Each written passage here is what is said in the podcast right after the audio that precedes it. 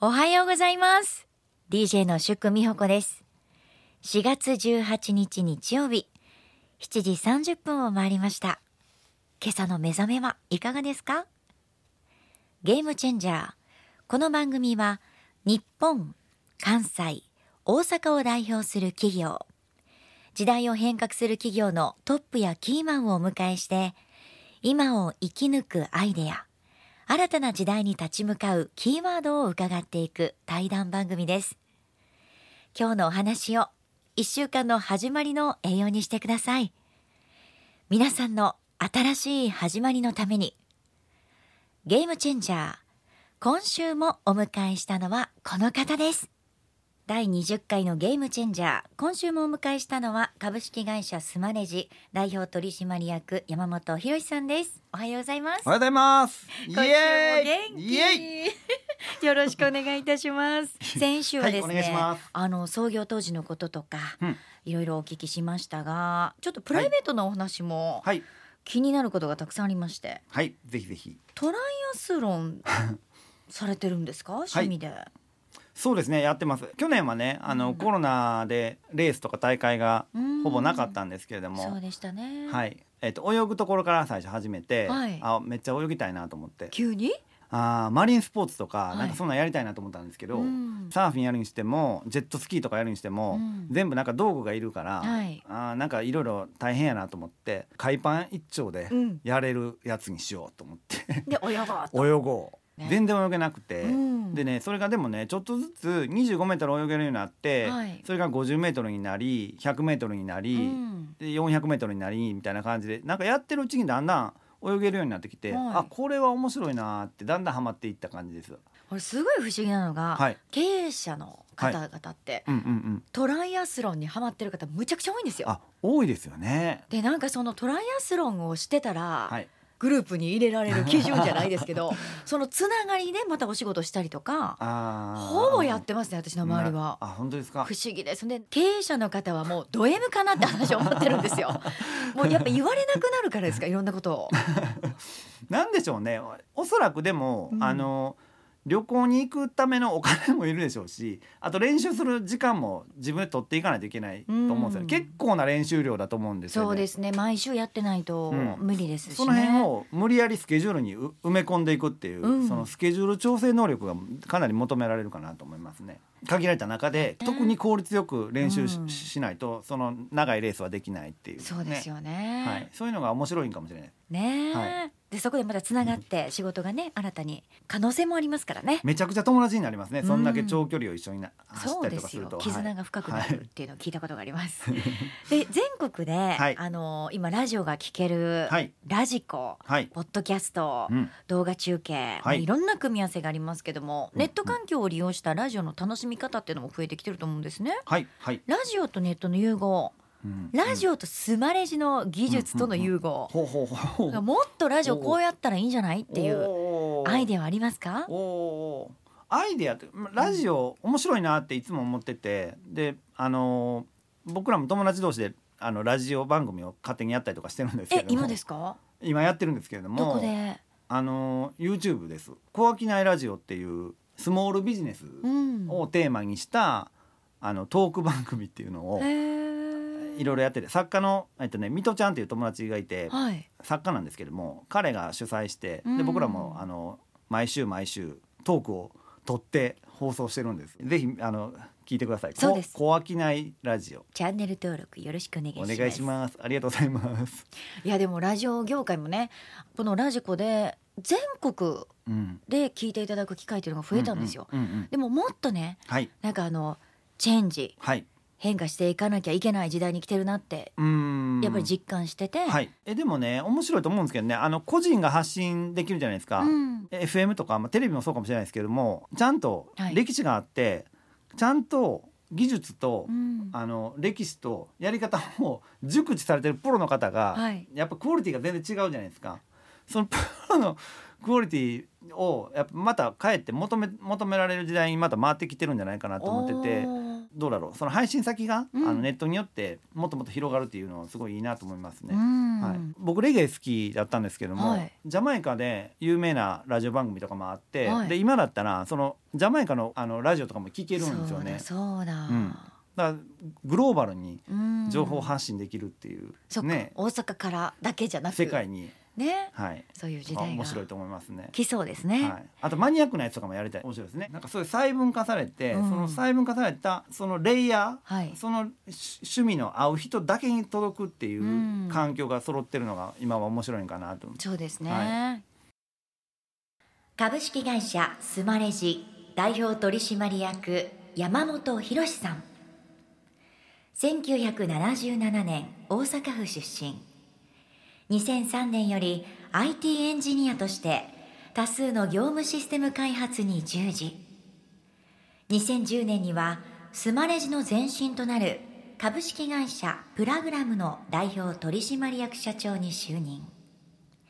現在は株式会社スマレジでキャッシュレスやセルフレジクラウドポスの提供などを行っておりそのシステムは全国9万店舗以上で利用されています。音楽の道も志したことがあるという山本さん。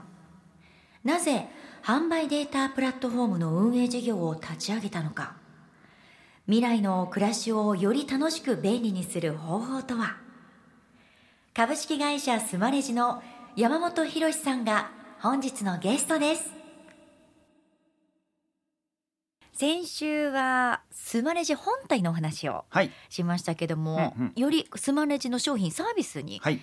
えーついてお伺いしたいと思います。はい。あのスマレジタイムカードと、はい。スマレジ給与計算うん。っていうのがありますよね、はい。これあの業務効率化にかなり大きく貢献されてると思うんですが、うんうんうん。ここちょっと詳しく教えていただけますか？ありがとうございますタイムカードいわゆるタイムカード勤怠管理。はい。で勤怠管理の先に何があるとかっていうとお給料の計算がありますと、まあ、労働時間の管理とかうん。有給休暇の管理とか、はい。いろいろあの派生してくるんですけれども。そういうスタッフの管理ってあの自動化されてってもいいじゃないですか。うん。でえっと、メンタリングというかモチベーション上げるだとか、はい。あ仕事のっていうそういう人と人との温度が必要な部分以外の事務的な作業っていうのは別に人がやらなくてもいいことだと思ってて。あー。で機械がやった方が正確な場合もあるあるじゃそないですか。うですね。でそういうのは全部あのソフトウェアとかうん。システムが解決しますよという、そういうテーマでやってます。これタイムカードっていうのはそれこそもう自分でガチャンってして、はい。それを提出してたのを全部やってくれるんですか、打刻はやっぱり自分でやらないといけなくて、まあ、備え付けのタブレットでうん。打刻する、で笑顔チェックみたいなのがついてたりとかあしててるらしいですね。そう。笑顔じゃないとうん。打刻できへんみたいな。出勤できへんみたいなとか。最高ですね ニコって笑う。そう。とりあえず出勤したらニコって笑う。それ結構、あの接客業とかだったら、あの喜んで使っていただけたりとかそうですよ。しますね。で AI とかその IT 化することによって便利にはなりますけどはい。一方ではいこれは人じゃないとできないという仕事もあると思うんですよ。う。ん。働くということについて。うん。山本さんご自身の考え方を聞かせてください。なるほど。働くのもう意味がだんだんわからなくなってきてますけども。なんか好きななことが仕事にできる状況にだんだんなってきてるじゃないですか、うん。さっきのまあ YouTuber もそうですけれども。そうですね。いろんなことが簡単に始められるように今なってるので、うんえー働くの定義がなんかしんどいとか、うんつ辛いから働いている実感があるとかっていうことではないんだろうなっていう今はそういう時代になってるんだろうなって思います。うんだから別に嫌なこととかしんどいことをやって1日8時間なり9時間なりをうん一生懸命やりました。あ労働ってしんどいけどうん。あやりきったぞみたいな価値観は別にもう捨てていいんかなと思いますね。やりたくないことはもうやらなくていいだろうし。あそういう時代にはなってきましたよね。なってきてでどんどんなってきてます気よね。づき出したというか、はい。皆さんがね。そうですね、うん。でやっぱり僕僕らの業界で言うと一番あの顕著で、はい。やりたくないことをうん。プログラミングして、2回目以降はもうプログラムが勝手に動きますっていうことをずっと作ってきてる世界ですから、だからより敏感なんですね。そこに対して。こうしたらこうしてこうするみたいなルールが決まってるような単純作業っていうのは、うんどんどんソフトウェアに置き換えていけるはずなんですよね。うんうんそれをひたすらやっている商売なのでだからやっぱり僕らはそのその仕事いらんちゃう？みたいなはいとかをどんどん言っていける立場なんかなと思いますね。まさにその山本さんにとってその合理的とかね、はい、効率的っていうキーワードがはい、重要ですよね。重要ですねかなり重要ですね。で合理的でないとうんブレるし、あのゴールまでゴールを設定した時に合理的にやっていかないとどんどんこう道がそれていくじゃないですか。その無駄を楽しむのはプライベートはいいと思うんですけど、はい。事業としてやってる以上はやっぱゴールとか目的があるのでそれに最短距離で行くっていうのが一番正解なんかなと思いますね。Change. Ch- Change. 働き方も変わってますし、働く場所も変わってるじゃないですか。うん非合理的、はい非効率的なことなんでしょう。指摘してください。ああこれねひちょっとずれてもいいですか？あのその今リモートワークの話が出たんで、うん。あれですけどリモートワークを積極的に推進するつもりは全くないんですよね。はい。であのーこれリモートワークでもうこれからは働き方改革だもしくはあ密を避けて、えー私はすごく田舎の方に移住してうん。これからずっとリモートワークでやっていきますみたいな、それでも10年後もやんの？みたいな。ちょっとゆっくりしながら田舎で暮らしながらちょっと働くやったらいいんですけれども、なんかこのタイミングでもう別にリモートでいけるでしょうみたいな感じでうん。5をかけてしまうといや多分密集にまた僕戻ってくると思うんですよ慣れたら。うん。都市ってすごい合理的で効率的じゃないですか。だから密集してきたわけでうん。何百年もかけて東京とかに人が集まってきてるわけなんでうん。それをわざわざ外すのはもったいないというかうん。東京とかって密だから便利でそうですよ。機能的なわけですごでくすごく合理的だと思うんですよねこう分散していくことの方がなんか非合理的なのかなと今はそう思いますね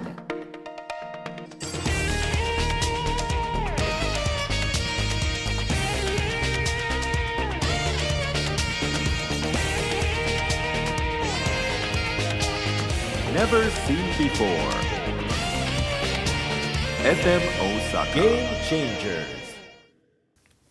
スマレジの経営理念の中にオープンデータ、はいオープンサイエンスはいという言葉がありますが、これについて詳しく教えていただけますか？はい去年作ったまあ経営理念でして、はい。えっと、オープンデータはあのお店のレジってうんデータを集めましょうとで集めたデータを読んで次の経営判断をしましょうねっていうのが本質だと思うんですね。はい。でそれを提供してる会社がまずデータを収集してうんデータに基づく経営判断をしてなかったらよくないじゃないですか、うん。まずはスマレジが率先してやっていこうということでオープンデータあー社内にいろんな情報収集をしたデータをうんいろんな人にこう開示していくオープンにしていきましょうと、うん。でみんなが自分で、えっとサイエンティストというか科学者になってはい。データを分析して一人一人行動していきましょうっていうそういうあの社内向けのブランディングです。はい社内向けのブランディングが私に今刺さりました。なるほど、そういうことなんですね。そうですね勘とか経験とかで、あのー判断してしまうとやっぱ良くないことというか、間違うことも多いので、うんだからちゃんとデータを見てから判断しましょうねっていうそういう理念ですねこれも合理的ですね。結局そうですよね FM Osaka. Game Changer. Changer.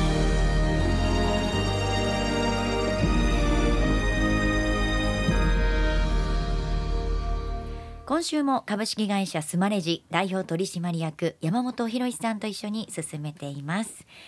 今本当に多くの企業でエンジニア不足、はい。おーいろんなところでこの言葉を聞きますが、やっぱり優秀な人材の確保っていうのは難しいですか？いやそうですよね。もともとはソフトウェア業界だけがプログラマーとか IT エンジニアを必要としてたんですけれども今ってね、あのーどんな業界でも IT とかコンピューター必要になってますんで、そういう意味で供給が全然追いついてないんだろうなと思います。うん。で今ね、えーいくつかプログラミングコンテストはい。とかにスポンサーしたりとか、まあ、人の取り合いっていう手前でスマレジ社として人が欲しいっていうよりも世の中全体にもうちょっと IT 人材を増やすっていうのをやっていかないといけない、そうそうするとやっぱり子供とかあープログラマーになりたいなと、うん。将来なんか面白そうやからやりたいな。まあ儲けそうやなでもいいと思うんですけれども、うんうんそういう啓蒙活動からやっていかないと根本的に解決できないなというのがありまして、うん。そういうスポンサー活動をしたりとかまたはもう一個コード島アカデミーっていうのに、えー、とスポンサードしてて、はい。それはあの学生で、えーちょっと貧困層のあの家庭で生まれ育って、い。なかなかあのいい教育を受けられないというかそういう人たちっていうのが日本にもいるんですよね。うん。でそういう人たちにプログラミングを無料で教えてで将来に役立ててもらおうっていう活動をしてる方たちがいいらっしゃって。素敵な活動されてますね。はい、で僕たちのその思いとか考え方にすごくマッチしてたのでうん。それもあのサポートしようっていうことでうん。今年またやり始めてます。あと僕高専出身なんで、はい。特にそうなんですけども名刺管理のサンサンっていう会社知ってますかね、はい。そこの社長さんが徳島県に高専を作ると。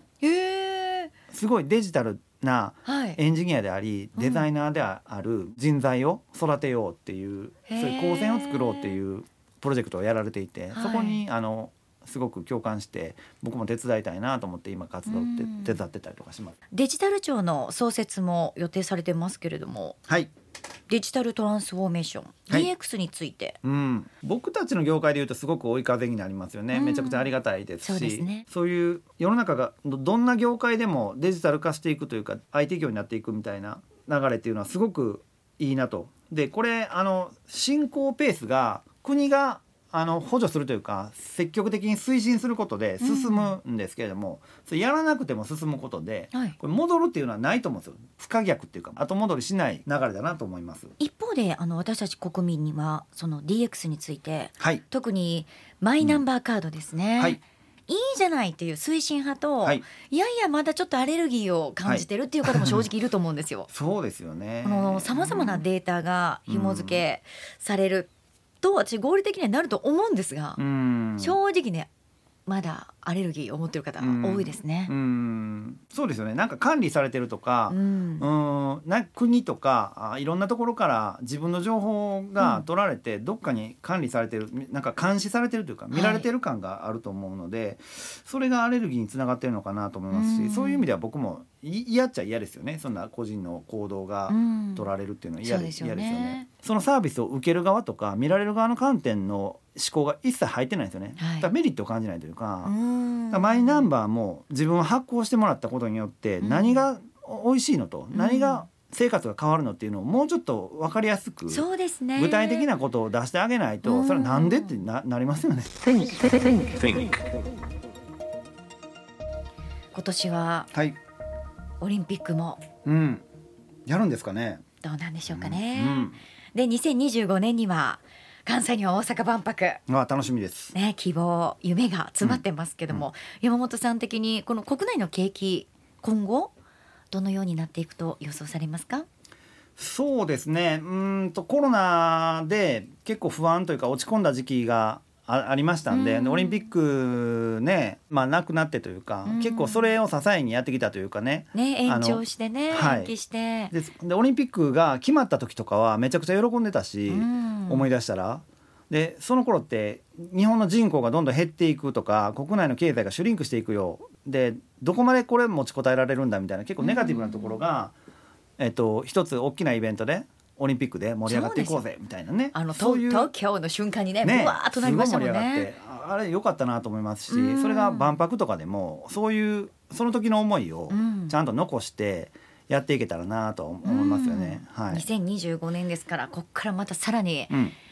AI も IT 化も広がっていくのですごい万博になると思うんですよ。そうですね。大阪万博は。ね。歴史に残る万博になるいろんな。行政の方とかもすごいいろいろあの誘致したりとか、うん。今大阪でいろんな新しい技術とかの実証実験を受け入れたりとか、うんそういうのを取り組みをすごいたくさんやってらっしゃるのですごい楽しみですね。そうですね、でもここに向かっていろんなその起業される方も多いと思うんですが、はい、いいですね。今後のその正気の見出し方、はい。何かを決断するときにうん山本さんはこれを大切にしているっていうことを教えていただきたいです。これはすごいあのぼ僕はシンプルであのいけるかなあかんかな考えるんですけれどもあ考えるのはある程度までにしといてもうあとはもうやってみる。うん、とりあえずやってみる。であかんかったらもうしゃあないやんみたいな、うん。もしくはちょっとピボットするっていうかねあの方方向転換しながら継続してもいいですし、っはい、ていうのでやってみないと始まんないというか経験につながらないので、うん。とにかくやるっていうのが一番いいと思いますね。何でもそうですよね。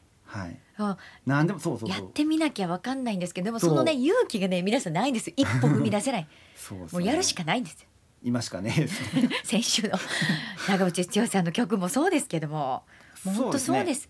あとは安定を僕はやっぱりお話ししましたけど安定はあんま好まないので混沌としてたりとか、うん。あの何かよくわからない状態の方が僕は楽しみになってて、うん。そういうところにチャンスっていうのはあるんじゃないかなと。なんか世の中動いてるなとか何か変化しているなっていうのをちゃんと捉えて、うん。この先どうなっていくやろっていうのを調べるとかでこの先調べるっていう時は必ず過去を調べるというか過去がこうだからこうなっていくよねっていうちゃんと裏付けを取るっていうのがいいかなと思います。はい、データも取って、自分なりに考える。そうですね。とにかくやるじゃないですね。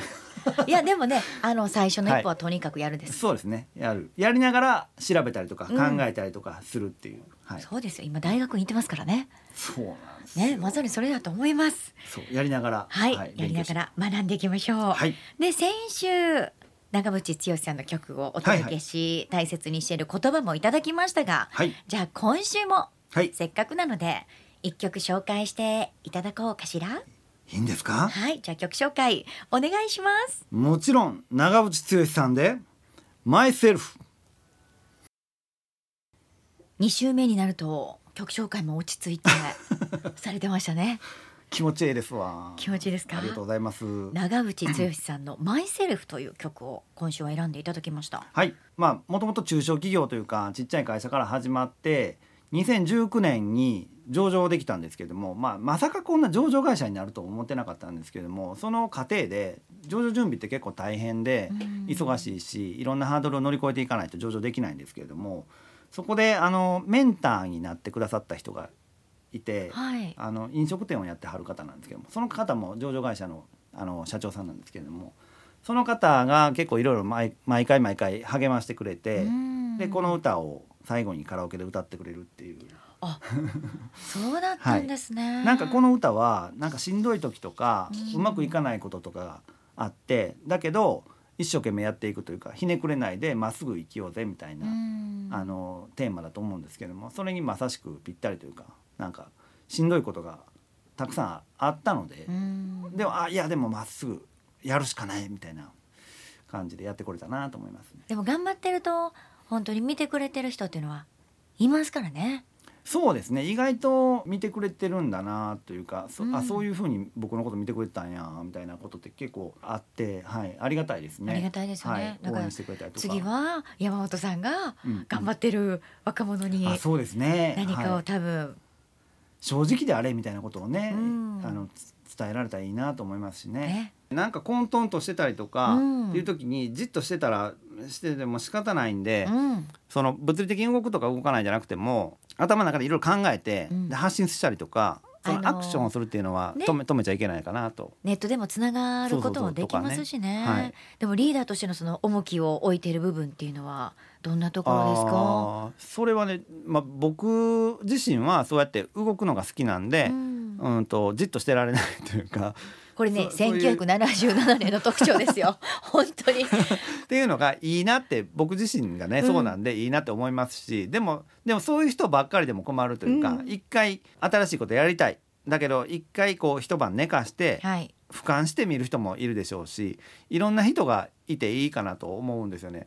今の僕らの会社で集まってるリーダーとかって結構みんなもうバラバラというか、いい言い方をするとまあ多様性があるというか、うん。皆さんマネジメントの方法とかリーダーとしてのこのリードするっていう方法っていうのはみんな方法論バラバラなんですよね。へー。それはそれでええかなと思ってて、うんうんうん。だから割とこうどんなやり方でもあの結果が出るんであればありやなっていうふうに今は思ってますし、だから最低限のルールだけあのあればいいんじゃないかなとうん。個性とか多様性はお互い受け入れると。で受け入れようと思ったら相手を認めないといけないんですよね。そうですね。違う俺と違うやんけって言ってしまうと全く噛み合わないので それの分かりやすいキーワードとしては「ありがとう」と「ごめんなさい」が素直に言える関係を作っておくことみたいな。うん。それによって多様性をこう守っていけるんじゃないかなと思ってます。今週色紙に書く言葉は何でしょうか、そうですね。これ今決めていいですか？い、いですよ。えー私の、うん、座右の銘というか、うん。追い風を吹かせる。おーいいですね。ずっとテーマにしてたんですよ。二十歳ぐらいから30ぐらいまで。自分で動かないと始まんないというか、うん追い風をずっと待ってても仕方ないので、うん。これはもう自分で動くと自分でもう吹かしていくしかないなっていう,、うん。っていうのをずっとなんか10年ぐらいやってたような気がしますね。すごいですね。追い風吹かしたらはい。頂上しました。イエーイ。いやーでも元気になりましたね2週にわたって。やっぱ常に前はい。向いて、前。どんな時でももう正直に生きてる方だなっていうふうに、しかもそれがね同い年っていうのが私嬉しかったです。いやーね頑張っていきましょうね。頑張っていきましょう。はい。2週にわたって株式会社スマレジ代表取締役山本博さんにお話をお伺いしました。本当にありがとうございました。ありがとうございました。また呼んでください。また来てください。なんかあの同年代として同世代として私も頑張らなきゃいけないなって前向きな気持ちにさせてくださり山本さんにお会いできて本当に嬉しかったですさあそんな山本さんから2週にわたって2枚の色紙をいただいています。この言葉を目標にしたい支えにしたいお守りにしたいという方 FM 大阪のメールフォームまたはチェンジアットマーク FM 大阪 .net までお送りください。さてゲームチェンジャー来週のゲストはマンション管理コンサルティングの企業株式会社ベタープレイスの広井義孝さんをお迎えいたします。ゲームチェンジャー。今日が素晴らしい1週間のための準備の一日でありますように。そして素晴らしい1週間の始まりでありますように。お相手は祝美穂子でした。